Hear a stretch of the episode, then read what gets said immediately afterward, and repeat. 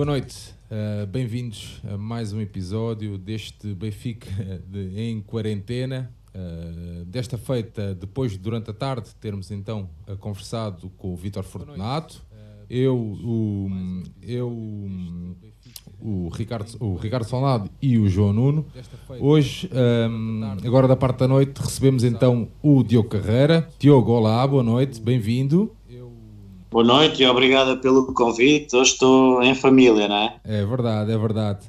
Connosco temos então o João Nuno. João, olá, meu amigo, bem-vindo outra vez.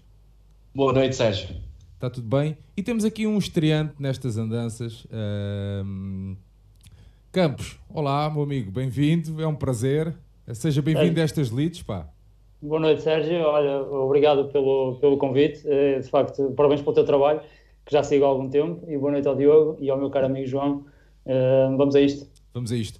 Campos, então começo já por ti. Um, quando se fala de Diogo Carreira, quando se fala de Benfica, o que é que, que, o que, é que te traz assim mais à memória? Olha, para ser sincero, o Diogo é, é mais velho que eu, mas eu cresci no basquete a acompanhar o percurso dele, se calhar porque também fiz o meu percurso na, na mesma posição que ele. Fala-se sobretudo pá, de alguém a quem, se eu tivesse que escolher a quem, quem é que metia a bola para decidir, era sem sombra de uh, dúvidas ao Diogo.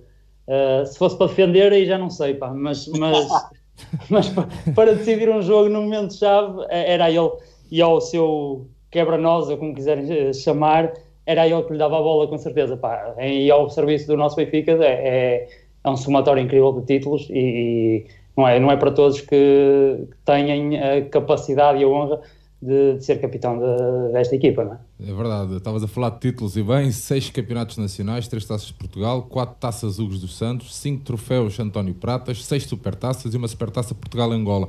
Coisa pouca, João Nuno. O que é que o Diogo, o Diogo Carreira te, te traz aí à memória? Tu, Sérgio, tu, que és, tudo... tu que és um aficionado do basquete, pá. joga bem, ele joga bem, que eu já comprovei isso. Sim, é bom, é, é bom afundar e vamos ficar por aqui. Não queres entrar por aí, Sérgio Ingrácia, não queres entrar por aí. Não, mas pronto, sobre o Diogo, pá, antes de tudo, é uma honra ser amigo dele, pá, trabalhei com ele, é uma, é uma pessoa top, mas em relação a Diogo Carreira, eu digo sempre a mesma coisa, é uma das caras do ressurgimento do basquetebol Benfica. Quando se vê o Benfica desde 90 e e sim, eh, desde 95 a não ser campeão e em 2008 é campeão em Ovar, uma das caras que se vê é, é o Diogo Carreira, é, é, o Sérgio Ramos, são alguns desses jogadores. E o, o Diogo faz, fez parte dessa grande equipa e fez parte do, da hegemonia seguinte do, do Benfica no basquetebol. E como o, Ricardo já falou bem, o quebra-nozes, ou o Mr. Crossover, como é apelidado no, carinhosamente no mundo do basquete, eh, trouxe isso. É um, é um jogador dos grandes momentos é o jogador, eu chamo-lhe o jogador Sport TV ou o jogador RTP. Quando dá na televisão ele partia tudo. E, e normalmente os grandes jogos na, na, na, televisão e ele nesses grandes jogos, eh, como já a seguir podemos falar sobre isso, eh, era sempre um dos melhores. É. E assumia sempre no momento decisivo. Diogo, tu és um jogador Sport TV, és um jogador que. como é que defines? Bom, para já agradecer aí esses elogios todos. Já há uns tempinhos que não havia sabe sempre bem, acho que também, não sei, eh, acho que há muito essa, essa ligação às alturas decisivas dos jogos e aos jogos grandes e de facto a não tremer. Acho que tem a ver um bocadinho com a minha personalidade de calma e de um, ehm, gostar muito desse tipo de jogos. Lembro-me de jogos, por exemplo, no Dragão, onde não tínhamos lá ninguém eh, do Benfica porque não era permitido, mas eu sentia que estava ali a jogar para muita gente que estava a acompanhar, como vocês e muitos milhares de benfiquistas, e e acho que ainda tinha que dar aquele extra porque éramos só nós que estávamos ali, mas a jogar para muita gente, nomeadamente quando vencemos lá o campeonato, foi sempre um dos momentos altos desses títulos todos que vocês falaram. Uh, mas definir-me, não sei, eu acho que uh, para quem me conhece há mais tempo, até se calhar viu mais esse tipo de jogador que vocês falaram aí, porque noutras equipas eu tinha outro protagonismo. No Benfica eu percebi rapidamente que tinha que me adaptar, que havia ali mais gente, e o João já falou num dos nomes, como o Sérgio Ramos, mas e entre outros estrangeiros de grande qualidade, como o Joey Thomas, o Seth Daliboa, enfim, grandes jogadores com que eu joguei e que se calhar a última bola em primeira instância era para eles. Uh, o que eu tentava era sempre, como base até, e parece que temos aqui outro base. tentar primeiro envolver o resto do pessoal e depois, então, se a coisa não corresse bem, eu, principalmente no fim de carreira, era muito chamado nessa missão que eu acho que era difícil e um bocadinho ingrata às vezes, de ir tentar resolver os jogos que estavam mais difíceis. Mas era isso que eu tentava fazer e acho que sim, que era um jogador com algum talento e técnica e, e na defesa também já fui aí definido. Desculpa, Diogo. Uh, deixa-me deixa deixa fazer, deixa fazer-te uma pergunta então. Um, há bocado falava da quantidade de títulos que tu, que tu ganhaste. Passaste pela Portugal Telecom, pelo Seixal, pela, pelo Barreirense, claro, pelo Belenenses, pelo, pelo nosso uh, Benfica. Uh, o que é que te ficou a faltar ganhar no basquete?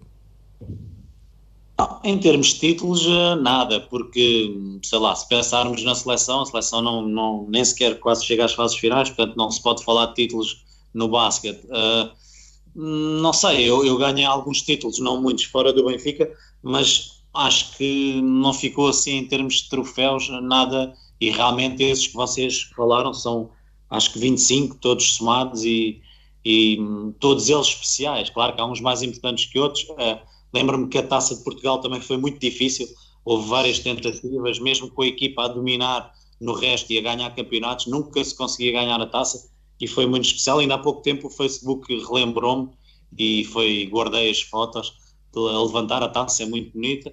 Um, enfim, depois há é, cada título tem a sua história, desses seis, só um é que foi em casa, portanto, uh, também até nisso gostava que tivessem sido mais, porque em casa é especial mas esse no Dragão marca. Enfim, mais do que o que é que faltou foi recordar. E depois lembro-me muito também dos que não ganhei. Esses ficaram um bocadinho atravessados também. Ó oh, Diogo, mas só aqui metendo uh, foi sincera alheia no sentido da pergunta do Sérgio, não sentiste nenhum sabor amargo das prestações europeias do Benfica? Não sentias que faltava um bocadinho assim para chegar Sim. um bocadinho mais longe? Por exemplo, o que aconteceu este ano, chegar a uns possíveis quartos final de uma competição europeia? Sim, acho que sim, acho que foi isso que faltou eh, em termos de, sei lá, de, para já foi, foi muito bom representar o Benfica lá fora, o basquete há muitos anos que não ia e tivemos essa possibilidade e a partir daí até se tornou normal, não só no basquete como nas outras modalidades e isto uh, acho que é uma coisa positiva, embora eu acho que em termos de mentalidade fosse encarado muitas vezes como, não sei, havia sempre muitas vozes que defendiam que isso era negativo, outras que era, que era positivo, e nós jogadores às vezes podíamos ser influenciados por isso e não deveríamos ser, porque e treinadores, o que deveríamos era encarar isso naquele espírito bem português, como estamos a fazer agora, mas noutra área, que é somos mais, se calhar mais pequenos, mais leves, mas ir para cima deles e, e ir à Benfica, e muitas vezes faltou isso, uh, embora obviamente que as diferenças são grandes. E, e depois também eu lembro-me sempre e, e posteriormente noutras funções também fui a alguns sorteios e não tínhamos também muita sorte, embora fosse difícil escolher, mas faltou outra atitude no sentido de, de encarar essas provas com, com ambição de, de, conseguir ir um bocadinho mais, mais longe, embora com armas diferentes, no caso do basquete, quando se defrontava equipas com sete, oito estrangeiros. Ricardo, queres, fazer, oh, queres, queres intervir? Sim, por acaso, era, já agora, Diogo, por acaso, ia te perguntar uma coisa que é, uh, e é por acaso que a pergunta do, do João faz todo sentido. Em tua opinião, nós, uh, nós Benfica, ou nós, equipas portuguesas, devemos lá estar? É a tua opinião que é com os melhores, é competir com os melhores que nós evoluímos?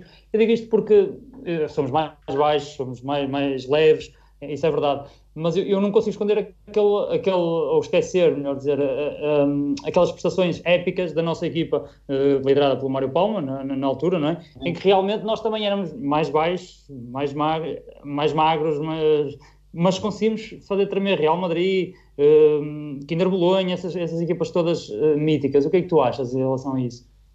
Ah, eu acho que também, é, obviamente, e não tirando o mérito, eu era dos que ia lá ver esses jogos e, e bater palmas no antigo pavilhão completamente cheio, mas eram outros tempos e essa é equipa era excelente, mas uh, as outras equipas eram obviamente fortes, também só havia uma competição, era a mais forte, era onde o Benfica estava, hoje em dia é impensável para já, pelo menos, vermos um Benfica na Euroliga, não é? Que, é, que são orçamentos ao nível do futebol e, e basicamente não temos acesso, ponto final. Uh, mas acho que na competição que estamos, e por exemplo o voleibol, o handball são exemplos disso, temos que ser ambiciosos e aí, por que não, batermos com, com as equipas que, que vamos apanhando, até porque inclusive vencemos alguns jogos até de maneira algo tranquila na Europa, ou seja, não se apanha só grandes equipas, também se apanha equipas acessíveis.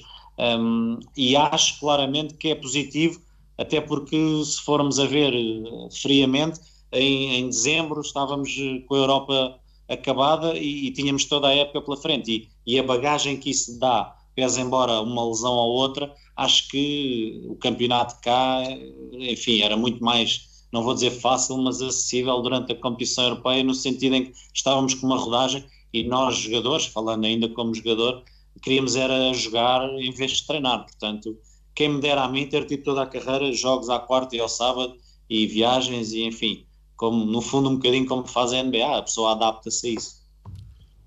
João Nuno, avança. Diogo, jogo da tua vida. Eu, eu vou te dizer, o jogo da minha isso, jogo da minha vida em termos pode, de basquete. Isso pode puxar para o sentimento, atenção. Acho Nessa, na, eu, na Nacional não. é, é um 53-56 e mais não digo, mas quero que tu digas o jogo da tua vida. E parece incrível, um jogo de masculinos 53-56, mas pronto. E que valeu é... muita coisa, não é? Esse jogo, exatamente. Valeu muito mesmo. Esse jogo, em 15 minutinhos, foram 12 pontos, acho que contribuí. Exatamente. 12... Era, era, era, aí que eu queria chegar.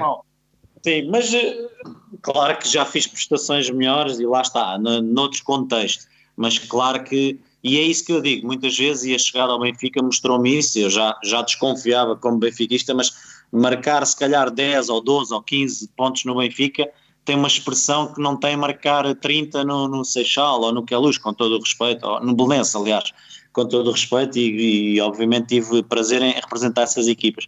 Porque ali interessa é ganhar, interessa é é estarmos todos juntos e eu sempre defendi, apesar de eu ser também um base marcador, que uma equipa onde tenhas muita gente a marcar pontos é muito mais difícil de parar do que se tiveres um jogador que marque 30 ou 40 uh, e olha, e hoje em dia há exemplos disso na NBA, por exemplo.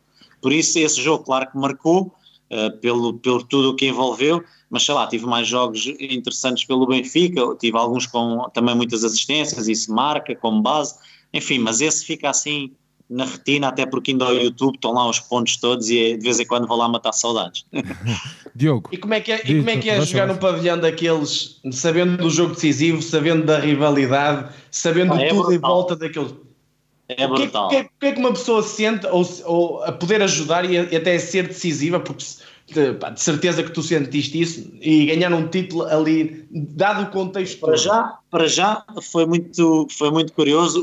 Aquilo foi nós tínhamos o quarto jogo, o quarto jogo exato, para fechar uh, na luz, com tudo pronto para a festa, pá, 2-1 para nós, vamos embora fechar, perdemos, pá, e eu pensar que íamos à negra lá em cima, passado dois dias, eu lembro-me que nessa noite de, em que não ganhámos, uh, foi super difícil de, ok, não, mudar o chip e perceber que isto não está fechado e falta um jogo e vai ser lá, até no dia a seguir acordar e começar devagarinho, ok, mas e se a gente ganhar lá? E se a gente levar o jogo até ao fim? E se montes de coisas que eu pensava na minha cabeça, felizmente eu acho que o resto do pessoal também pensou isso, convencemos, por exemplo, um jogador que tínhamos, que era o Ted Scott, que era muito forte no ataque, mas que não passava muita bola e nesse jogo eu lembro-me que ele fez 5 ou 6 assistências e, foi importante. Um, pronto, e de repente começar ali nós contra o mundo, nós ali sozinhos, mas montes de gente connosco. Eu, eu pelo menos baseei-me nisso e depois lá dentro, uh, juro-te, esse jogo parece que passou a correr porque é incrível, não é difícil de escrever, estava cheio, cheio, obviamente toda a gente a torcer pelo Porto, uh, pá, e depois devagarinho começar a sentir, a virar o fator casa ao contrário, a sentir o pessoal a ficar nervoso, os jogadores, o público, isso dava uma, uma pica e uma confiança brutal, e depois no fim conseguir ganhar, foi pena a festa ser estragada, porque eu gostava de ter recebido a taça lá no meio do campo. eu acho que, desculpa, posso, posso interromper? Força, porque força. Jogo, como o João disse, para mim, há, há, e não pensando naquela, naquela fase do, do, do Mário Palma, não é? Nesse Benfica europeu, há dois jogos que, que marcam, um deles é esse, uh, sem sombra de dúvidas, e nesse jogo acho que há, há muita coisa que marca esse jogo, mas há duas situações. Estavas, o Diego estava a falar do Ted Scott e, e repara, dá, dá, bem para ver a atitude como o Ted Scott encara esse jogo a maneira como ele olhava para o Banco do Porto, a maneira como ele olhava para, para os adeptos uh, deles e, e, fazia parte dele. e há depois aquela jogada, a última jogada ou assim, que me surpreendeu completamente, mas, mas que nos deu, que nos deu o, o, a vitória. Mas há depois um segundo jogo que, sinceramente, que, que é a final da taça de 2013-2014. Uh, essa, essa final da taça é inesquecível para mim e acho que para o João também. Uh, temos uma foto que, que, não, que acho que todos os anos me lembro dela. Uh, Diogo, como é que é ganhar uma, uma taça depois de tantos anos sem, sem poder, poder pôr a mão, por assim dizer? Ah, foi, para mim foi super especial, é dos troféus mais bonitos e mais difíceis de ganhar. Uh, parecia que acontecia sempre qualquer coisa. Nós tínhamos, nós, eh, por exemplo, no primeiro ano que vencemos, o João já falou aí, nós ganhámos os jogos todos da fase regular, chegámos à final da taça, à Final Four no Barreiro, uh, apanhámos o lado mais difícil, Porto no primeiro dia ganhámos, Varense no segundo, perdemos no prolongamento, do outro lado era o Vagos, era o Iliabo, enfim no ano a seguir saímos logo, acho que nem à Final Eight fomos, parecia que acontecia sempre qualquer coisa que, que a equipa não conseguia. Chegámos à final, o João estava lá nesse jogo, já falámos algumas vezes disso, chegámos finalmente a uma final com o Guimarães, conseguimos marcar 82 pontos e levar 20 numa final, foi parecia que não se conseguia. E quando finalmente vencemos, creio que esse jogo que estás a falar é contra o Galitos, é, uh, lembro-me no intervalo ter que falar alto para os meus colegas, porque ao intervalo, com o Galitos completamente reventado, nós com uma super equipa estávamos a ganhar por 3 ou 4 pontos, e eu a dizer, pessoal, então ainda não vai ser hoje, pá, temos que ganhar esta, esta, esta taça, e pá, finalmente depois lá conseguimos vencer, e foi, ainda por cima, eu aí já era capitão e sabia que era eu a levantar, queria mesmo segurar essa taça e depois trazer aquelas mini taças para casa, ainda hoje tenho isso guardado e, e foi muito especial para mim, uh, continua a ser um troféu dificílimo. Uh, ganhámos também uma ao Barcelos num jogo incrível. Épico, é verdade, épico mesmo. É, com dois prolongamentos, creio, onde tivemos o jogo ganho, depois perdido, enfim. Uh, é de facto uma competição muito difícil e depois no fim, quando se ganha, é super saboroso. Diogo. Diogo, para te ajudar, só uma, só uma pequena coisa. No Ted Scott, nesse jogo decisivo, fez 14 pontos, 8 ressaltos, quatro assistências e cinco roubos de bola. Yeah. Não, e eu, eu lembro-me, eu lembro-me, bem, as quatro assistências deve ser recorde de carreira para ele. e cinco roubos de bola também. Yeah. Não, e eu lembro-me de, bem, ele era um jogador que, enfim, também se picava um bocado com os ambientes, eu lembro-me de lhe dizer, pá, tu lembras quando fomos ao museu no início da época? Ele, ah, é, yeah, é. Eu disse, se nós ganharmos este campeonato aqui, tu viste a história do Benfica? Ele, é, yeah, é. E eu, vamos entrar para a história do Benfica, que é enorme, como tu viste ele. Ah, é, então vamos a isso. O gajo era todo, bora lá e Exato, sim, sim. Ah, e correu bem, e ainda bem, era um jogador, pronto, também muito forte no ataque e que nos ajudou nesse dia. Eu acho que o Porto tremeu, tremeu também muito. Uh, eu sempre pensei que íamos fechar em casa. Às vezes o fator casa vira-se um bocadinho ao contrário. Se a coisa não corre bem logo de início, uh, começa a virar e, e, porque há pouca pressão para quem joga fora, é, porque é, numa negra não é bem assim, mas nesse jogo 4 eu acho que aconteceu isso, o Porto veio ali uh, e as coisas começaram a correr bem para eles, mal para nós e, e tivemos que ir lá acima depois fazer história. O Porto nesse jogo só valeu pelo Greg Stamping, o resto foi mediocre. Pois, mas eu não me lembro muito bem desse jogo 4, mas nós eh, não devemos ter jogado nada, porque... Não, não, não, não. E, e, para, e não paramos o Stamping lá de baixo. Pois. O homem fazia tudo. Era muito bom. Não acho que o Porto era uma equipa super organizada e, que procurava os pontos fortes e nós éramos mais no talento e... Sim, enfim, estás a falar de um Porto com um João Santos, um Carlos Andrade, um Nuno Marçal, um Zé Costa... Miguel não é... Miranda, não? Sim, sim, sim, não é brincadeira, não é? Os estrangeiros, era o nosso tempo e depois já não me recordo, mas... Eh, era o Reginaldo Júnior, acho eu. Ah, ok. Era, era fraquinho, esse aí era fraquinho. É. Posso... O Ogiri é na, na, época antes ou na época seguinte, João? Seguinte, seguinte, seguinte. Sim. Não, nesse, com esse perdemos, esse lembro-me bem. Sim, sim, sim. Um, Diogo, eu quando falava com o João um, sobre a, a, possibilidade também de te de trazermos aqui, uh, pá, que eu tenho na memória uma, uma, um, que um jornal te deu uma medalha de ouro Sim. E, e diz o seguinte: impressionante a história de vida do capitão da equipa de basquetebol do Benfica. Após lutar contra um tumor na cabeça, a gripe A e uma lesão grave no joelho direito, voltou a jogar aos 37 anos. Bravo. Uh, este é o Diogo, uh, capitão, atleta, homem, pai? Ah, é assim, eu, eu até na altura fiz um post, não, eu não faço muitos, mas uh, faço alguns quando acho que é importante e, e eu não gosto muito de.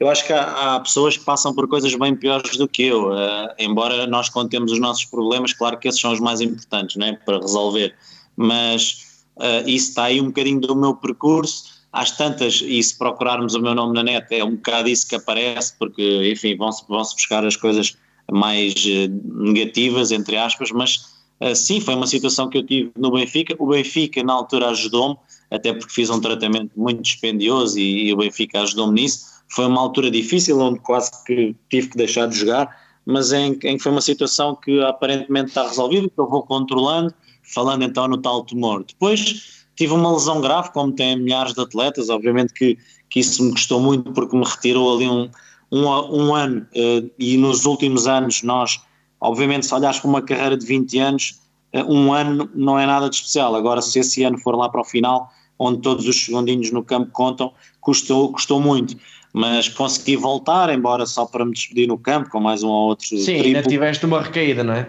Nessa altura. Sim, foi uma recuperação difícil, eh, era para ser 6, 7 meses, foi um ano e dois meses.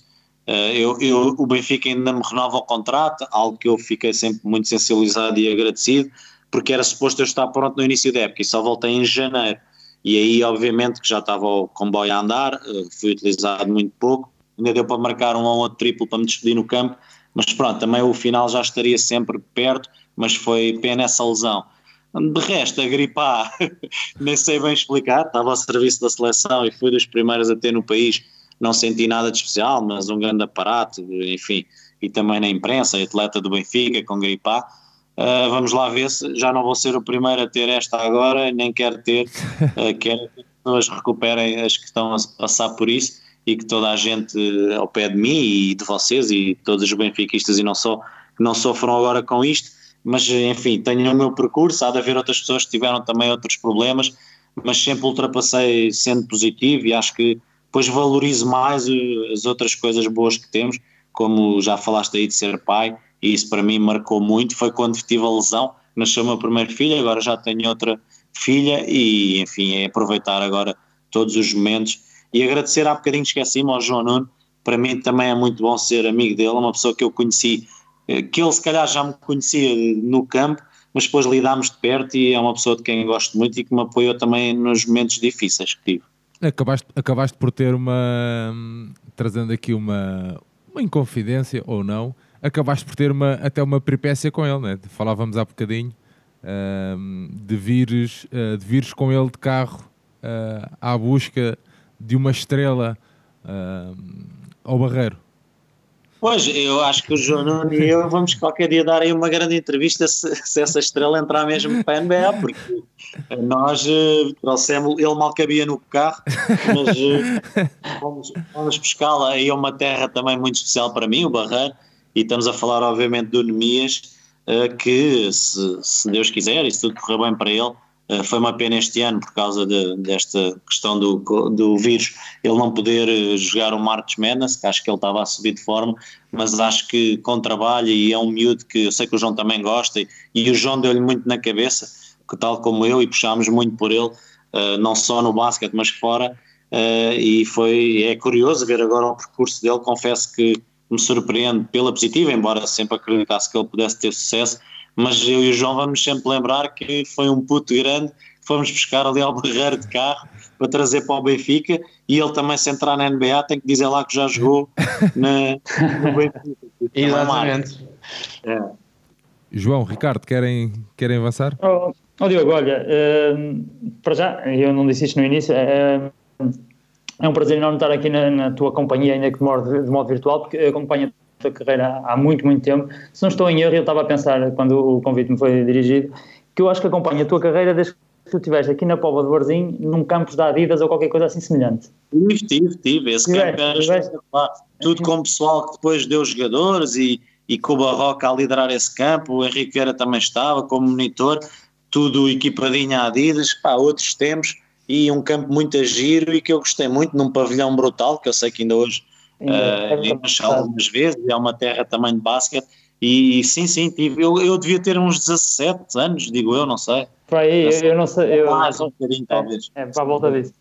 Um, então sigo a tua carreira desde aí. E em tempos, não sei quando, mas li ou ouvi uma frase tua em que tu dizias qualquer coisa do género, que é o Benfica é o melhor clube para ganhar e o pior clube para se perder. Essa Eu... aprendi, aprendi também com o João Nuno. Ah, foi? Essa frase. É, porque quando se ganha está tudo bem e quando se perde é uma tragédia, porque de facto é, o ADN do Benfica é mesmo só ganhar. E, e depois, sei lá, pessoas que, estão mais por dentro, como o João e como alguns de vocês aí, certamente, e quem nos ouve, que percebem que nem sempre se pode ganhar, tem que se fazer sempre tudo não é, para, para ganhar. Uh, e que não se pode pôr tudo em causa quando se perde. E muitas vezes isso nos clubes grandes acontece e pronto, e às vezes eu e o João, noutras funções, tínhamos essas discussões, discussões não, essas conversas, acho que até alinhávamos muitas vezes nas opiniões, e é um bocado isso, é, é excelente estar no Benfica quando não se ganha, mas tem é que se rapidamente fazer algo para mudar isso e, e ganhar, seja no próximo jogo, seja no próximo campeonato, eh, enfim. João, queres Dá aí uma chega, João, porque é que é essa frase? É, pá, essa frase é, o maior desafio, é um dos maiores desafios de quem está no Benfica, que é uh, ganhar do Benfica é normal, ou seja, é fantástico, tudo está bem, mas muitas vezes está mal, e é aí que, que, as pessoas que dirigem, as pessoas que mandam, as pessoas que têm que estar por dentro da. que, que vão Tomar vamos, vamos, vão tomar decisões na próxima época ou nas próximas épocas, têm que perceber que nem tudo está bem e, e, e do lado contrário, quando se perde, nem tudo está mal, não, não se tem que uh, mandar tudo embora, não se tem que fazer. Uma mais, mais alargada, não é? E sim, mais sim, à frente. Sim. E esse é o maior desafio do Benfica, porque o Benfica é. O Portugal já é 8 a 80, o Benfica é 8 a 800. Eu costumo dizer isto é verdade, e, e os adeptos é assim, e a massa humana é assim, e pronto, e, e esse é um desafio muito aliciante é um desafio muito desafiante, até digo mais, de, quem está no Benfica. É muito complicado gerir e é preciso ter uma. desculpa interromper, mas é uma chega com o detalhe que, depois também há derrotas e derrotas. Se calhar uma Exato. ou outra uh, passa um bocadinho despercebida, mas se for contra um ou outro adversário, então é o fim do mundo. E enfim, é, foi o que o João disse, é um desafio grande e pronto, e quem lá está, espero que, que, perceba isso e que consiga, consiga ver embora o desporto também é uma coisa que muda de um dia para o outro, mas consiga programar e ver a coisa mais à frente. Tchau, tchau. Diogo, só aqui três perguntinhas curtas, mas provo provocatórias um bocadinho. Eh, quem foi o melhor treinador eh, da tua carreira? Uh, foi... Responde no uma, exato, é melhor responder. Responde. Ou então no fim, que é para deixarmos pensar um bocadinho. Está bem. Qual foi o adversário mais difícil da tua carreira? E qual foi o jogador com que mais identificaste que jogaste? Olha, estou começando pelo fim. O que mais me identifiquei, uh, queres que diga nacional e estrangeiro? Que, que, jogaste, não, sim, que jogaste. Não interessa se é nacional, se é, se é estrangeiro. Ah, eu já falei nele hoje e se calhar estou a ser injusto para outros, mas assim também foi mais. Sim, isto não quer dizer que tu gostes mais dele ou dos outros. É pá, é com que identificaste. Ah, se pensar aqui um bocadinho mais, encontro mais nomes, felizmente, não é? Mas, hum. por exemplo, o Joby Thomas é, é, alguém que eu me identifico uh, porque uh, conversávamos muito não só de basquete como de outras coisas. Eu gosto muito desse aspecto no, nos jogadores e nos colegas de equipa e, e depois como jogador era um exemplo e, e numa, numa uma fase diferente da minha carreira eu defendia-o muitas vezes nos treinos uh, e era impressionante e, e, ele também gostava muito de me defender, então tínhamos ali grandes despiques nos treinos, ele era um senhor uh, dentro e fora do campo, era um exemplo mesmo como pai de família, ainda hoje falamos muitas vezes Portanto, é, é, alguém que eu me identifico um muito. Um americano especial, certo? É, é, claramente, claramente. Embora me lembre aqui rápido de outro, o Sean Jackson também gostei muito, mais atrás, para quem se quer sim, mais sim, antigo. Sim, é, é, também era espetacular, dentro e fora do campo e um grande jogador. Oh, oh, Depois, Diogo, antes de, Diogo, antes de, antes de, de acabares de responderes, de acabar o teu raciocínio, deixa-me só avisar à malta que nos está a acompanhar que então, amanhã uh, o episódio está disponível e público e aberto para todos no feed do Benfica Independente. Uh, agora vai começar então o Benfica FM. Nós vamos continuar aqui a conversa e amanhã então o áudio está disponível na sua totalidade. Um abraço a todos e até breve. Avança, avança, Diogo. Pronto, indo aos adversários, não sei se o João se refere coletivamente ou individual. Individual, uh, individual, individual. O adversário que que te marcou mais na, na, carreira, que tu disseste assim, pá, este aqui é muito difícil de passar por ele. Sim. Uh, a chamada carraça defensiva. Olha, havia um, uh, também vou dizer dois muito rápido. Havia um português, ou pelo menos português, que era o Francisco Rodrigues, também jogou no Benfica. Sim, sim o Chico. Sim, Chico Rodrigues, que era, apanhava-o sempre a defender-me e era fisicamente muito mais forte que eu. Eu acabava os jogos com ele todo arranhado e era um jogador que me dava muita luta na defesa uh, e tinha que trabalhar muito para marcar pontos contra ele. Um, e depois uh, joguei com um jogador que também depois foi meu colega no Benfica e que venceu uh, um campeonato, que foi o Marcos Norris. Uh, e ele, na PT, nós muito jovens, uh, eu adorava de frontal nos treinos, porque ele era um grande defensor e eu melhorei muito a de frontal. E depois no Benfica, já numa outra fase, em que acho que completávamos bem, porque eu era um jogador que mexia com o jogo e ele era um base mais, lá está, experiente, organizador. Ele chegou ao Benfica que já perto dos 40 sim, anos. Sim. Era um jogador que eu defrontei várias vezes quando saí da Portugal Telecom e que me deu sempre muito gozo de defrontar e que era difícil também de bater. treinadores.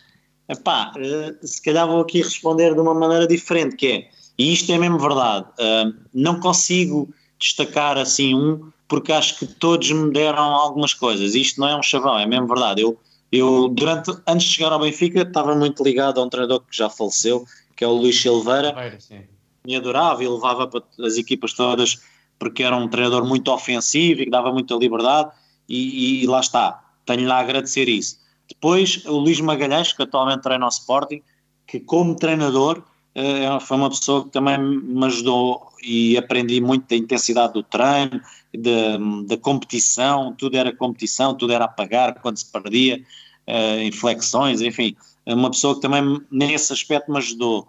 Uh, apanhei o Carlos Barroca, que me trouxe para a Liga, também muito especial e com um espírito diferente. Depois, chegando ao Benfica, Henrique Vieira, uh, foi um base e dava-me muito, muitos conselhos uh, e que se calhar uma pessoa que eu compreendi um bocadinho melhor depois de até dele ter deixado de ser meu treinador. E depois tive muitos anos o Carlos Lisboa, que em termos de, de ganhar e de, de, de não aceitar outra coisa do que ganhar e enfim ter esse espírito também me ensinou, portanto fui retirando um bocadinho cada um, de cada um, tive algumas pegas com uns, tive pegas com o Melinchuk, que não me deixava passar a bola debaixo das pernas, quase.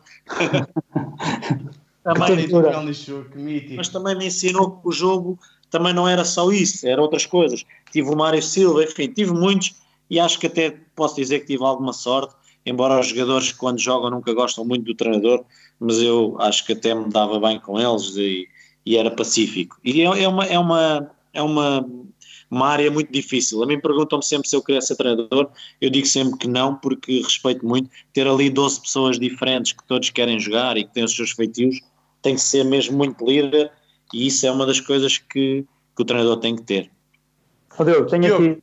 Diz, diz, diz, diz, diz, diz. Tenho aqui duas perguntinhas para ti. Uma, na sequência daquilo que, da pergunta também do João, uh, mas a primeira que eu diria era se tivesses que indicar uma referência que tu tenhas no teu percurso ou, no, ou até no basquete em geral, quem é que tu indicarias? Uma ou mais referência, alguém que te tenha influenciado ou alguém que tu vejas como modelo? E a segunda era uh, daquela que é a tua visão, um clube como o Benfica, que, que, perfil de treinador é que, deve, é que deve ter ou o que é que deve um treinador ter para o projeto que o Benfica precisa ou, ou que um clube como o Benfica deve, ter? Olha, em termos de referências, eu quando era miúdo, já falaste aí naquela equipa do Benfica, que também me marcou a mim, eu ia, ia muitas vezes do Barreira a Lisboa à, à meio da semana ver esses jogos, um, e eu gostava muito do Pedro Miguel, porque era da minha posição, era um jogador também muito calmo no campo, um bom lançador, uh, ainda há poucos dias também estive com ele, é uma pessoa que depois vim a conhecer, e isso também foi muito giro, chegar ao Benfica e lidar com pessoas que tu né? O Carlos Lisboa era o Carlos Lisboa, a seguir era meu diretor e treinador. O Henrique Vieira também era meu treinador. Enfim, até, até o Rui Costa, hoje em dia, falo super bem com ele. Portanto, começas ali a lidar com pessoas que antes só vês na televisão e que são teus ídolos. Pronto, e, e em relação a isso, sempre tive o modelo do Pedro Miguel, embora seja um jogador completamente diferente de mim, e depois comecei a ver muito cedo a NBA e os meus referências as minhas referências eram todas na NBA, gostava muito de jogadores como o Alan Iverson, como o Steve Nash, enfim, jogadores bases, uh, marcadores, e tentava imitar muitas vezes alguns dos seus movimentos e, e obviamente tendo sempre o Michael Jordan como a referência máxima. Esse não, uh, conta, esse não conta. Sim, esse está lá em cima, depois o resto é... Exatamente. Em relação ao que me perguntaste, e é uma, uma ótima pergunta, eu acho que e, e isso tem-se provado não só no basquete como noutras modalidades e até no futebol, se quisermos ir aí, não é fácil treinar o Benfica, ou, ou por outra, pode ser fácil em termos dos recursos que se tem, mas em termos de missão e de, de, de, conseguir chegar ao objetivo, que é, como o João Nuno já disse aí, que é só um, que é ganhar, não é para todos, eh, porque mais se calhar do que os conhecimentos técnicos, e esses obviamente contam, eu acho que tem, e já falei ali na palavra liderança, tem que se ter muito isso, porque vais ter ali jogadores que são estrelas, não é? entre aspas, ou, ou sem aspas, e, e, ter toda a gente satisfeita, eu acho que pode ser um erro para um treinador. O treinador tem que ser duro, tem que tomar as suas opções, e os jogadores têm que também perceber isso, e se calhar, eh, e eu e o João falávamos disto muitas vezes, se calhar ganhava-se um bocadinho, em vez de ter tanta estrela, entre aspas, ter ali equipas formadas no sentido de facilitar também com aspas, obviamente, o trabalho aos treinadores, que é ter ali gente que saiba o seu papel, e isso é uma das coisas que o treinador, para mim, tem que explicar logo de início, para não haver dúvidas nenhumas, inclusive antes de contratar o jogador, dizer-lhe o que é que espera dele, para depois não haver dúvidas a ninguém e, e não andar a explicar isso durante a época, que é mais difícil, e depois ter ali jogadores eh, para decidir, jogadores para, para defender, jogadores para ajudar noutras coisas, líderes de balnear, enfim, uma equipa é feita de muitas coisas ter juventude, ter experiência, para que, mas lá está, é o treinador também que tem que ter voz mais ativa nessa escolha e perceber e ser amigo dele próprio quando faz o plantel e depois ter essas características que vêm quase nos livros, né? ter liderança, ter conhecimento, dominar as várias áreas do jogo e não só, embora o Benfica tenha muita gente que o possa ajudar, também aceitar isso, aceitar tudo o que o Benfica lhe oferece, alguns têm alguma dificuldade em lidar com isso, enfim, é um conjunto de coisas para que tudo corra bem, toda a gente a remar para o mesmo barco, para depois no fim se levantarem então as tais taças de Portugal e os campeonatos e tudo isso. Não sei se respondi àquilo. Uh, perfeito, pá, perfeito. Respondeste mesmo. Acho que a tua visão é, é, é realmente. Primeiro, porque passaste por lá como jogador, passaste por lá como, como dirigente, mas de facto não, não podia estar mais de acordo, de acordo contigo. O treinador faz bem mais do que mandar os jogadores lá para dentro, né? E claro. se já faz isso num, desporto, num desporto como o futebol ou assim, uh, no basquetebol então, isso acho que só quem gosta mesmo e quem passou lá por dentro é que percebe o quão especial é este, é este desporto a todos os níveis, não é? E, e, a diferença que faz cada detalhe e cada pormenor a nível da preparação ou da seleção, por assim dizer. É? E há pouco falámos na Europa e eu acho que, uh, e o João já disse, nós no basquete tivemos muita hegemonia e, enfim, com maior ou maior dificuldade, embora os campeonatos sejam todos difíceis, nós vencíamos. E na Europa é que era preciso, às vezes, um bocadinho mais desse dedo e dessa, dessa orientação, e é aí também que se vê um bocadinho e que se pode fazer a diferença. Então, uh, lá está, é outra função do treinador é super difícil, mas é também muito importante, e no fundo é quem dá a cara e quem é o líder, com a ajuda depois de muita gente à sua volta. Diogo, eu sobre isso costumo dizer aos meus amigos, uh, aqueles que às vezes me perguntam, estamos a falar sobre desporto e até mais sobre futebol, nesta altura o Laje, que ser treinador do Benfica é das profissões mais difíceis do mundo. E quando digo isto, não estou a brincar, não estou a dizer em termos de dificuldade, atenção, respeito dos médicos, os enfermeiros, não é, não é isso, é a questão da a pressão, a saber lidar, como tu falaste com várias vários feitios à tua frente e a pressão de ganhar sistemática, para mim, ser treinador do Benfica não é para qualquer um. E às vezes fico incomodado com a facilidade de que qualquer um atinge o cargo de treinador do Benfica. E é mesmo muito complicado. Tu sabes, como dirigente e como jogador, eu, eu sei como dirigente e, e, até como adepto, percebo mais ou menos o que é que se, o que é que se está a verificar, mas ser ah. treinador é, é mesmo muito complicado. Sem dúvida, eu acho que era. E se falarmos no futebol, E tenho imenso respeito por eles, por isso é que às vezes, apesar de criticar e mandar os meus bitites, é, é, mesmo muito complicado de perceber, eh, de, de, estar ali naquela posição, porque é uma posição, apesar de ter vários adjuntos, é muito solitária e tens de tomar decisões muito complicadas. Mas também Sim. por isso, por isso é que também, é por isso é que eu digo, treinar o Benfica não é fácil, mas tem que ser só para os melhores. Concordo. Concordo, concordo a 100%. É obviamente difícil e, e se transpusermos para o futebol então, com toda a pressão que há e para já tem uma grande diferença com o basquete, além da visibilidade óbvia, é que em vez de 10 ou 12 ou 15, tens logo ali 20 e tal ou 30, e, e esses então, se no basquete há estrelas, o que é que diríamos no futebol, não é? Por isso, mas lá está, eu acho que é um erro quando se tenta também agradar a toda a gente. O treinador tem que viver ou morrer com as suas opções, embora também não deva ser uh, teimoso ao ponto de, de uh, ou seja, não deve fazer a equipa pelos adeptos, no caso do futebol, mas também não deve, ou, ou então há que assuma as suas, as suas opções e depois terá as suas consequências no final. Diogo, enfim, é, como, disse, é como disseste bem, a questão de, antes, antes de contratar, explicar bem o que é que pretende dele, já vai diminuir essa coisa de querer agradar a todos. Ou seja, vai agradar na parte em que o jogador quer agradar. Ou seja, está, estás a contratá-lo por uma, uma, coisa específica. Se o jogador não está enquadrado nisso, não o contratas. Se está enquadrado, ele vai. Eh, ou seja, a insatisfação dele vai ser gerada a seguir, a seguir só porque se calhar ter menos minutos. Agora, ele já sabe qual é a função na equipa. Por isso é que é isso que disseste muito bem, que é, principalmente no basquete, nos outros modalidades também, mas definir os, os role players, pá, tu és contratado para isto. E o jogador já sabe. E acho que o grau de insatisfação mais à frente vai ser menor. Eu uma vez tive um treinador, e, e posso dizer qual é, o Luís Magalhães, quando eu era miúdo, ainda era miúdo e cheguei à PT, tivemos uma reunião antes da época começar e ele disse, olha, eu para ti tenho aqui entre 10 a 12 minutos, 15 por jogo, se correr bem. E eu fiquei olhar para aquilo a pensar, então mas independentemente do que eu mostrar, eu vou jogar isto. Ou seja, ele, ele depois, uh, obviamente que isso poderia ser ajustado. Maleável, claro. Claro, mas pelo menos mostrou-me ali, pá, vais ser o suplente do americano, vais ter este papel, este papel assim assim, vais entrar aqui, vais mexer com o jogo, vais fazer isto, é? pá, e eu não posso, pelo menos não posso dizer, olha, este gajo nunca me disse o que é que esperava de mim e agora eu não jogo, ou eu jogo não sei o quê. Pronto, depois cabia-me a mim conquistar mais ou não do que o que ele me deu à partida, mas e obviamente que isto não é ao minuto, eh, não é como por exemplo na NBA que se vê eh, ao minuto as substituições, sim, sim. mas eh, joga-se bem ou mal, mas compreendo um bocado essa, e acho que, que, os papéis é claramente uma das coisas mais importantes para que não haja depois, enfim, até porque o jogador em última instância pode dizer, é pá, ok, eu para isso não estou disponível, não é essa a minha ideia, epá, e amigos como dantes, agora eh, estarem todos sem saber e andarem à busca dos seus papéis, isso às vezes demora mais do que uma época e obviamente que a época é perdida aí. Diogo, hum, como, é que, como é que classificas também a, a, a tua passagem como dirigente de, do nosso clube? Olha, foi uma experiência muito curiosa e importante para mim.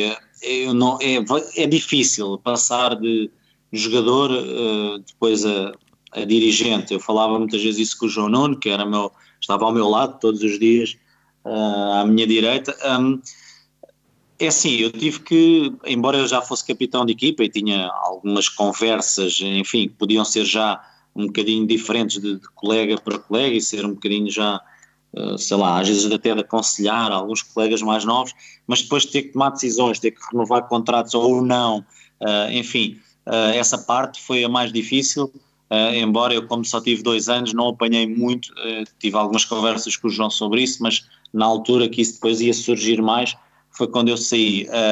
e depois foi muito curioso ver a máquina do Benfica a funcionar, porque eu, quando jogava, só me preocupava em chegar ao treino, treinar, em chegar ao jogo e jogar. nas deslocações e, e depois de perceber que havia o outro lado, que havia pessoas que tratavam de tudo para que os jogadores só se preocupassem em jogar, foi muito giro e, e muito gratificante. No primeiro ano fomos logo campeões e eu senti-me dentro do barco a, a, ajudar para isso, porque uh, foi um ano também de aprendizagem, ainda com o Tiago Pinto também muito presente, uma pessoa que, que eu aprendi muito com ele uh, e que tinha uma liderança que eu gostava. Depois, numa outra fase, já com uma outra dinâmica lá dentro, e onde entrou o João, que também foi uma pessoa que eu gostei muito de trabalhar e que tínhamos muitas conversas, até por ele ter ligação ao basquete, embora ele tenha ligação a todas e estava sempre por dentro de tudo, mas uh, foi, foi curioso e numa, numa última fase, um ano mais difícil, em que se apostou num treinador que ainda hoje eu acho que e gosto muito como pessoa e que poderia ter dado, mas enfim, hum, as coisas não foram fáceis e houve erros de, de toda a gente, eh, já assumidos também pelo próprio, enfim, uh, mas foi, foi uma experiência boa, foi servir o clube noutras funções, foi também mais fácil deixar a carreira e continuar logo lá, todos os dias nos treinos, nos jogos, portanto foi, conheci outras pessoas, conheci a estrutura do clube, representei o clube lá fora em sorteios, enfim, um orgulho, e, e pronto, não, não, não acabou como eu gostaria, mas hoje em dia olho para trás como uma experiência positiva e que me, que me ensinou muitas coisas. Acabaste, ah, sentes, sentes que foste um, um, também um privilegiado porque acabaste a tua carreira de, como atleta e ficas no mesmo espaço com as mesmas pessoas na tua casa, claro. uh, que é uma coisa claro, que não é muito que é muito não, não, é muito habitual, não é? Não, não é, é, mas eu, eu gostava que fosse mais, eh, independentemente sim, sim, de ser eu ou outros, acho que o Benfica nessa altura pelo menos estava a pensar a coisa bem, que era ter ali jogadores, eh, e hoje em dia ainda há alguns que jogam, mas por exemplo o Gonçalo Alves era nosso colega uh, e era também uma referência e acabou por ficar nessas funções. Uh, enfim, tínhamos ali pessoas, fala-se muito que o Walter Neves um dia poderia fazer isso, um jogador também e uma pessoa que eu gosto muito.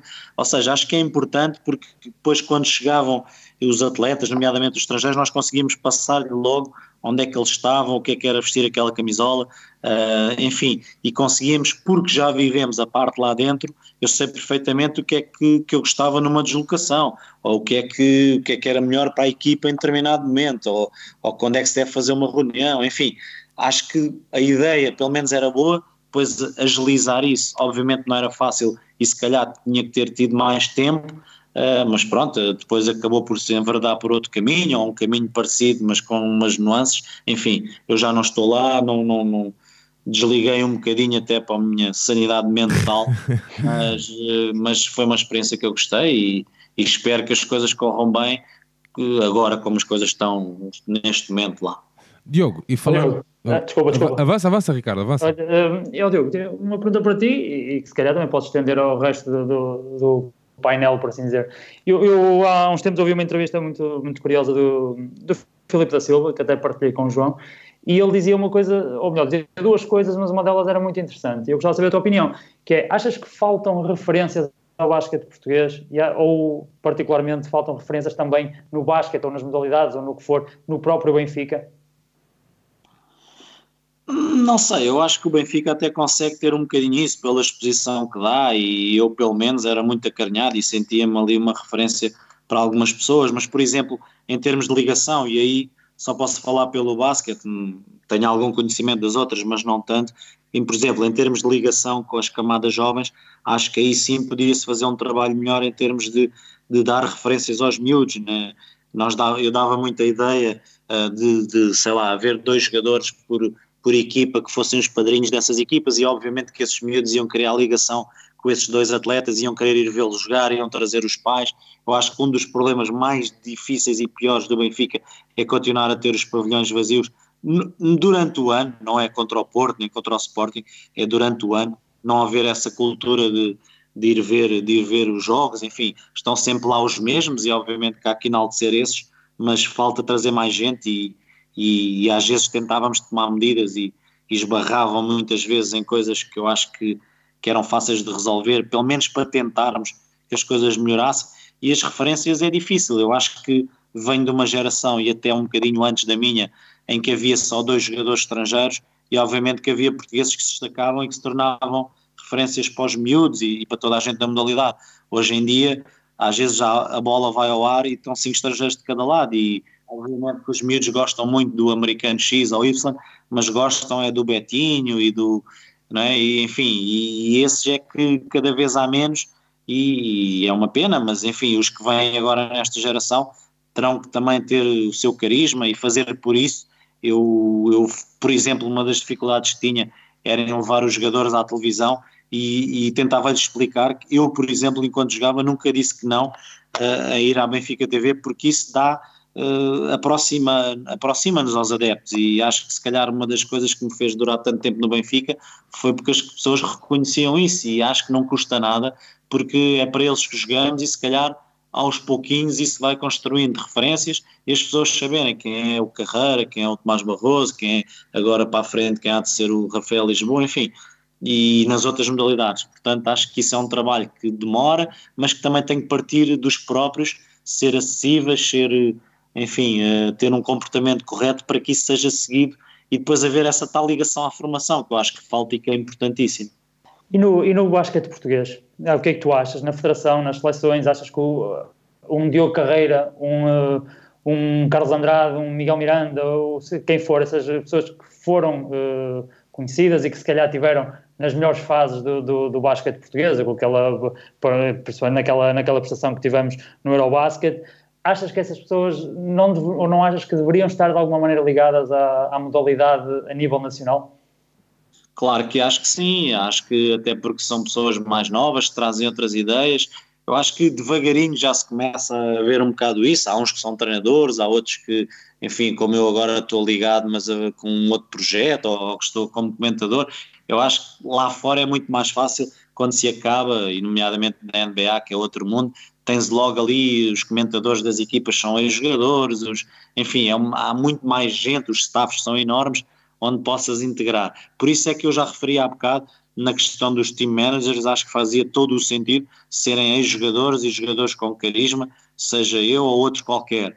Um, e depois, obviamente, que a federação, ou seja quem for, um, deve tentar aproveitar esse tipo de pessoas que considera válidas. Agora, não é fácil, porque depois também há aqui a questão de, de, de viver disto ou não, não é? E nós todos temos famílias e temos que. Eu, eu, há muita gente que não sabe isto, e logo, sei lá, uma ou duas semanas depois de sair do Benfica, tive uma oportunidade de ir para a Federação, mas a verdade é que depois a proposta era algo que eu não, não conseguia aceitar, porque não, é, não conseguia viver com, com, o que foi oferecido, com pena minha, porque estava de ficar ligado à Federação. Enfim, uh, há que conciliar um bocado essas duas vertentes também, e isso não é fácil, nós também temos que olhar pela nossa vida e quem me dera a mim claro, e de certeza a, a, muitos viver do basquete, não é? Mas infelizmente nem os jogadores às vezes conseguem, quanto mais depois de se deixar de jogar, mas acho que há que aproveitar esse conhecimento, claro que sim.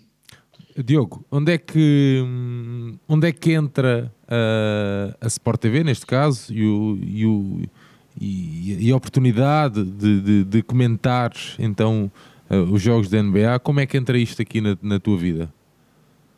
Foi também uma, uma oportunidade e um convite que surgiu pouco tempo depois também de ter saído do Benfica. Era algo que eu até já, já pensava há bastante tempo, porque eu sou um maluco pela NBA. Eu, eu costumo dizer que passei do sofá, onde ficava aí nas madrugadas, para ir uh, para a cabine comentar. Portanto, um, ehm, gosto muito. Agora a NBA está suspensa, já sinto saudades.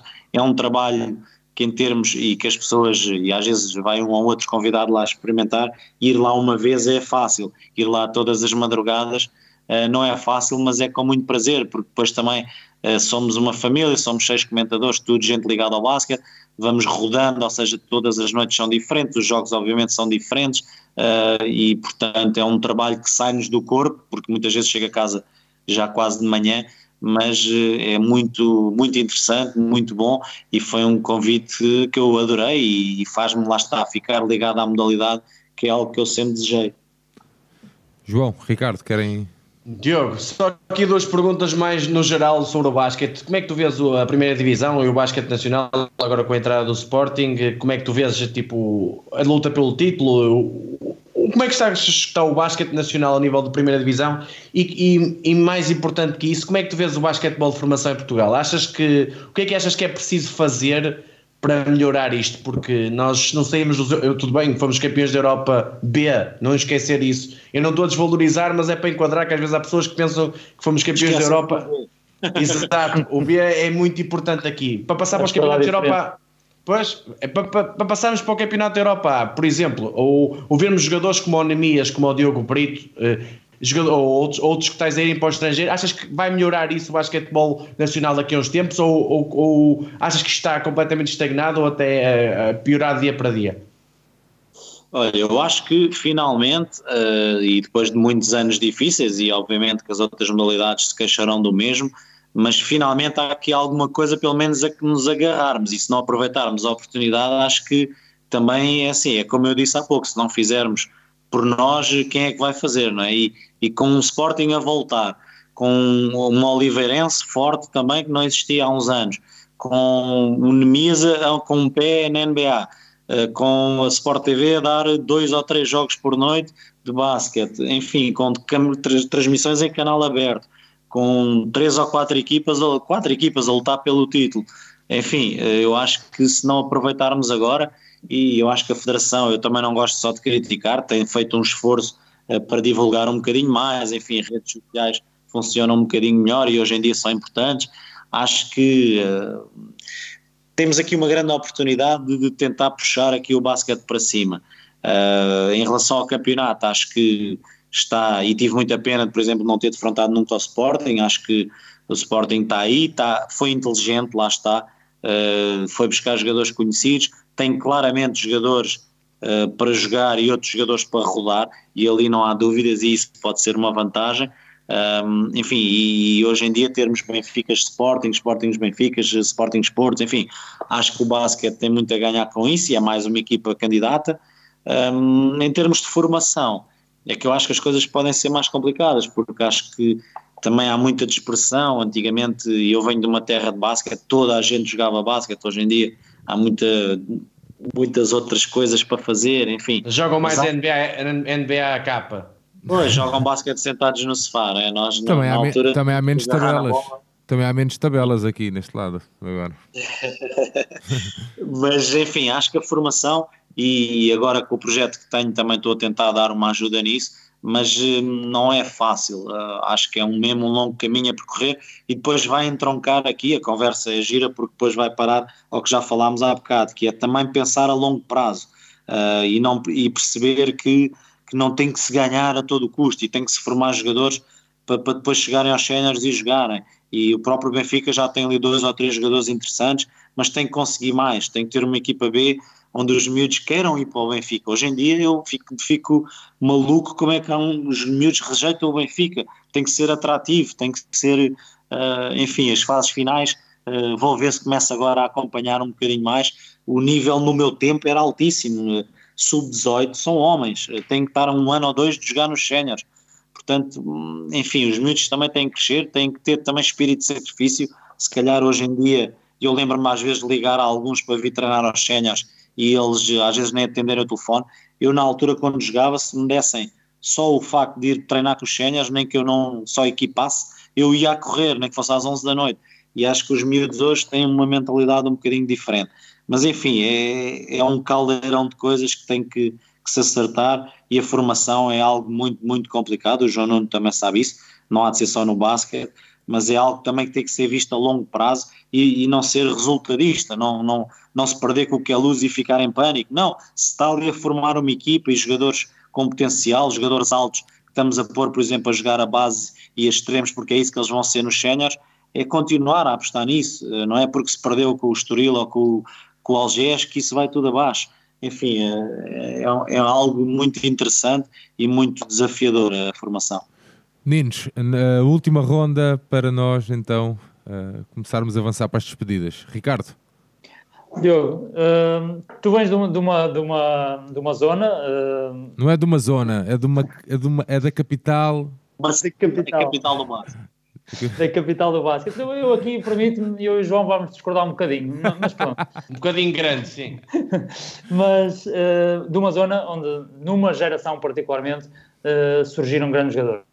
Eh, surgiu o Diogo, surgiu o Miguel Minhava, surgiu o próprio Betinho Gomes, uh, António Tavares. António Tavares, exatamente, bem lembrado. Muitos. Uh, o que é que se passava no Barreiro nessa altura para isso acontecer? porque havia ali, tipo, parece que havia alguma coisa que propícia ao basquetebol e ao ah, aparecimento que, de jogadores. Eu acho que não há segredo nenhum. Ah, o segredo é, e no meu tempo era, nós toda a gente no Barreiro tem alguém ligado ao basquete. O meu pai, por exemplo, jogou, mas se não é um pai, é um primo, é, enfim, é alguém que jogou. E acabas por experimentar. E, e depois uh, andas sempre, havia sítios para jogar, bola debaixo do braço, ia jogar com os mais velhos, enfim, um, e depois acho que se trabalha bem a formação, ou nessa altura, ao nível do logo do mini basquete e, e o Barreiro, e falaste em vários jogadores, são todos jogadores normalmente com boa técnica, jogadores que conhecem bem o jogo e o ser, e acho que isso tem a ver muito com o facto de, de andar muitas vezes e muitas horas com a bola debaixo do braço e começar desde miúdos a treinar eh, no Barreirense ou, ou na rua, seja onde for, e isso obviamente, quando chegas, se calhar, a, um, a uma idade, uh, hoje em dia, chamava-se juvenis e júniores, hoje em dia, sub-16, sub-18, já dominas coisas que eu muitas vezes no Benfica e noutros clubes via os treinadores ainda a terem que ensinar aos jogadores. E quando tu já trazes isso, podes aprender outras coisas. Então tornas-te melhor jogador, né? porque isso já tu dominas. Um, trabalhos de recepção, lançamentos ao cesto, enfim, coisas que tu já trazes dentro do teu jogo e acho que isso, ou seja, ganhávamos ali algum terreno em começar muito novos e em, e em ter muitas horas com a bola. Diogo, acho tu, que é um bocadinho tu, por aí. Tu estudaste onde, Diogo? Eu em várias escolas, a escola de Santo André, a escola pois, de. Era mesmo por causa disso. Era... Havia uma que era a escola dos ciganos. Era, era. Não, é exatamente, exatamente. Era, é agora a P2. Eu também estudei lá e depois fui sair daí para Santo André. Isto para te dizer que estavas a falar da questão da bola debaixo do braço, que Santo André não é só no feminino, era, era era um fenómeno estranho, não é estranho, era curioso, porque é, a e meio... havia o Barro 6, não sei se te lembras, um sítio onde que estão agora a tentar reativar. Então, exatamente, eu, eu, exatamente, eu não precisava de combinar, eu pegava na bola e sabia que é. ia lá estar jogadores. O António Tavares estava lá sempre e eu, eu, jogava contra esses jogadores. Até a Tisha Penicheiro uma vez lá foi. Portanto, era um, era um viveiro ali de, não, eu, conhecimento. Eu, eu, conto esta história muitas vezes, que mesmo o, o Plaudan aqui, uh, eu sou aqui da Cidade de Sol, estás a ver? Uh, eu morava também. Pois, e, e, e, havia umas, umas tabelas cá em baixo, estás a ver, na última rua, sim, sim, sim, e, pá, e passavam muitas, muitas horas aqui a jogar, uh, e isto para te dizer que até uma simples atividade como o Small, que fazia aqueles 3 contra 3, se lembras-te bem, uh, até isso era sempre cheio de, cheio de gente, cheio de miúdos, um, e nessa altura... Uh, não vou dizer que ah, 50% da malta jogava basquete, 50% jogava futebol. Não, mas havia muito, muita gente uh, mesmo a jogar na rua basquete, que era um fenómeno muito o curioso. também tem muita tradição no futebol e o Benfica teve lá grandes nomes do passado vindos do Barreiro. Mas eu não estou, obviamente brincamos muito com as terras de basquete. Eu sei que, por exemplo, em Aveiro também há muito esse espírito. Não, e mesmo no Seixal, é. o Seixal também é. Sim, sim, ah, eu acho que eh, tem-se perdido um bocadinho, mas. O VAR, o VAR, o VAR é top. O VAR, exato. Sim, sim, sim. sim. Mas, oh, oh, desculpa interromper-te, acho que o Sérgio tocou aí num, num ponto que é, que, é, que é importante, que é onde é que anda esse Sumol? Esse mítico torneio da Sumol que movimentava, sei lá, milhares. Eu lembro de estar aqui na Póvoa e ir participar na etapa da Póvoa, na etapa da Maia, na etapa de, de Matosinhos, onde, onde houvesse, aqui à volta. E isso faz toda a diferença, não é? Nas pessoas, nos miúdos quererem jogar e, e ganharem paixão pelo jogo e, e, eu agora puxo aquele que também é meu colega da escola para ir jogar, não é? Isso faz toda a diferença. Claro. Ricardo. Claro, e a paixão pelo jogo, é mesmo isso que disse. Não, mas é, não é só paixão, Diogo, sabes o quê? E eu aqui há tempos falava com o João Nuno mesmo sobre isso, porque é, havia este do small, havia, por exemplo, no futebol havia o, coisa, o torneio Coca-Cola, o, torneio, o torneio sneakers ou não sei o quê. Ou seja, tu também criavas uh, forma uh, ou, criava, ou, ou, arranjavas maneira de, de, alimentar a malta uh, a praticar desporto. Agora, este, todo este formato que, que de basquete ou de futebol, que é tudo aquele formato de escola, aquele formato pago, estás a entender? E Diogo, e tu conheces a realidade daqui e tu sabes que as pessoas não conseguem pagar um formato escolar, um formato de escola para os miúdos irem jogar, estás a ver?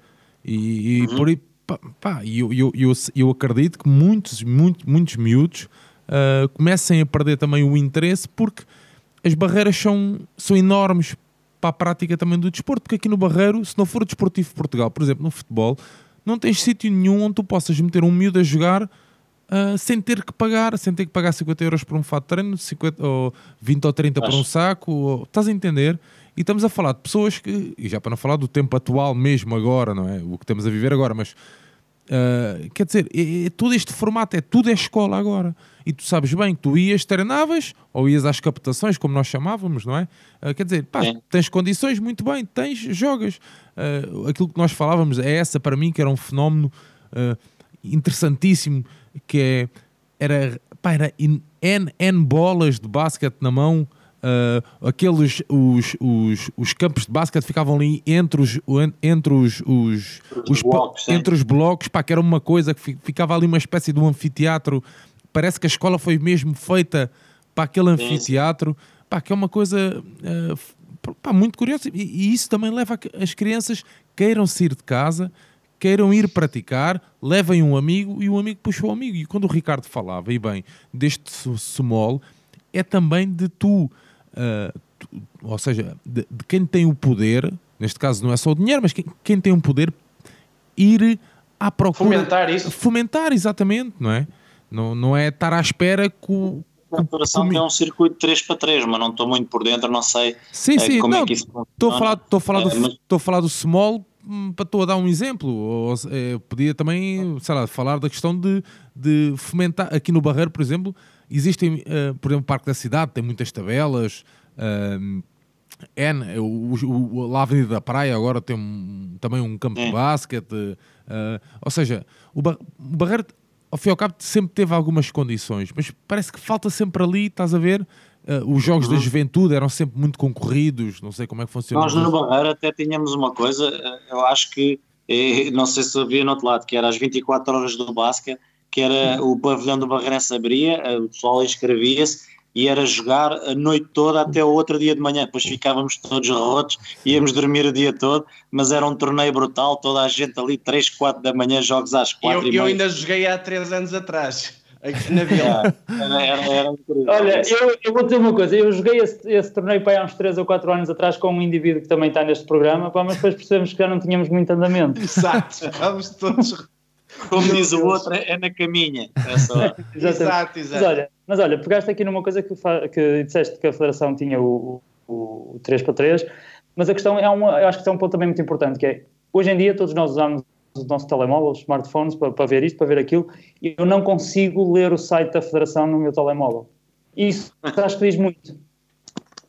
Pois, eh, eu há bocado elogiei no sentido de, até porque tenho um colega que trabalha nessa área, está lá comigo na Sport TV e... Ah, o Ricardo faz um grande trabalho para, para os meios que têm atenção. Às vezes é sim. é preciso dar outros meios às pessoas. Sim, sim, sim e ele não está tão ligado ao site. Eu penso que ele, em termos de sim, Instagram... Sim, sim, é, é, sim, exato. E, por exemplo, a FBB TV é, um, é uma... É uma iniciativa espetacular. Isso é. isso é do melhor que há em federações de modalidades, tirando futebol e futsal. Mas, mas por exemplo, entendo, falar mas entendes uma coisa, Diogo, que é de género, eu quero para pesquisar sobre o trajeto de algum, o site é complicado. De algum jogador, umas estatísticas acumuladas das épocas que ele jogou em Portugal, assim, não tenho. Isso, Isso já é algo falado há muito tempo no é? meio do basquete, é. é. já algo que é muito falado e que a Federação terá que corrigir, porque não é muito intuitivo, não é fácil, não é um site muito... Não, está completamente desatualizado com, com, Sim. com o ano em que estamos, não é? Isso até é estranho, porque com uma iniciativa como a FBB TV, como estavas a dizer, que é brutal, sinceramente, Uh, como é que depois não se dá esses pequenos pormenores, esses pequenos passos, não é? Eu uh, prometo que vou dar o toque. Obrigado. João, para... Diogo, últimas perguntas assim de uma, uma, surpresa aqui, mas é curta, é só respostas de rápidas. Euroliga ou NBA? NBA. Uh, Curry ou LeBron? Curry. Quem vai ser o campeão da NBA? Se houver, não é? Sim. Uh, Clippers. MVP. Giannis Antetokounmpo. Campeão nacional. Espero que seja o Benfica. Está feito, está feito. Muito bem. Meninos, quem é querem se despedir? Ricardo, uh, podemos começar por ti. Avança, meu amigo. Pronto, eu, eu não... Pá, foi uma experiência espetacular e agradeço, Sérgio e João, o, o convite. Uh, pá, o vosso trabalho é, é fantástico e foi também um prazer e uma honra partilhar este momento com vocês e, e com o Diogo, que, que, sempre, sempre admirei. Um, espero que o Diogo uh, tenha sorte nos, nos, novos projetos e que esses novos projetos não fiquem por aí, por, por essa por esse torneio e essa, essa, divulgação que eu sei que estás a, a, tratar, mas que possas dar um contributo grande ao basquete português e, e de preferência ao Sport Lisboa Benfica. Vocês, João e, e Sérgio, uh, admiro-vos nessa vossa missão do, de, na religião que vocês seguem do Sport Lisboa Benfica. Se eu acho que sou benfiquista, vocês, uh, e como outros amigos que felizmente eu tenho, são uns exemplos e que isso nunca se perca e desejar-vos tudo bom para todos e principalmente nesta, nesta hum, altura mais difícil que corra tudo bem com, com vocês, com os vossos e com os portugueses em geral. Muito obrigado, João. Avança que é tua, meu amigo. Diogo, obrigado pelo, por esta horinha à Benfica e à basquete, que é, é sempre um prazer falar contigo e aprender contigo a, a ver basquetebol e sobre basquetebol e, e, não, e não só. E pronto, e desejar-te aí as felicidades para os projetos e como o Campos disse, pá, fazes falta ao basquete e és preciso no basquete e espero que estejas no basquete. Diogo. Obrigado, João. Uh, queres despedir aí da, da, da, malta, meu amigo? Sim, claro que sim. Olha, foi uma experiência brutal, adorei estarmos aqui à conversa entre amigos, no fundo, a família benfiquista, não é? E, e falar abertamente e sem. Foi um. O tema, obviamente, que me diz muito do basquete, mas não só. Uh, sobre o João já, já falei, agradecer também ao resto uh, do pessoal que esteve aqui presente e quem, quem nos está a ouvir, numa altura também difícil, uh, como já foi dito, e que agora é importante e, até se calhar mais importante que tudo isto é estarmos todos bem e as nossas famílias e toda a gente. Ficar depois, em casa. É, ficar em casa, ouvir coisas como esta, interessantíssimas, e, e, pronto, e depois desfrutarmos do, nosso Benfica e do basquete e não só uh, daqui para a frente quando assim pudermos fazer. E agradecer muito, gostei muito e dar-vos também os parabéns e que continuem com o projeto porque parece-me super interessante e válido. Muito obrigado, Diogo. Uh, João, meu amigo, amanhã marcamos encontro mais uma vez. Uh, nesta saga que estamos a, a, fazer e a disponibilizar para todos os benfiquistas. Campos, meu amigo, foi um prazer.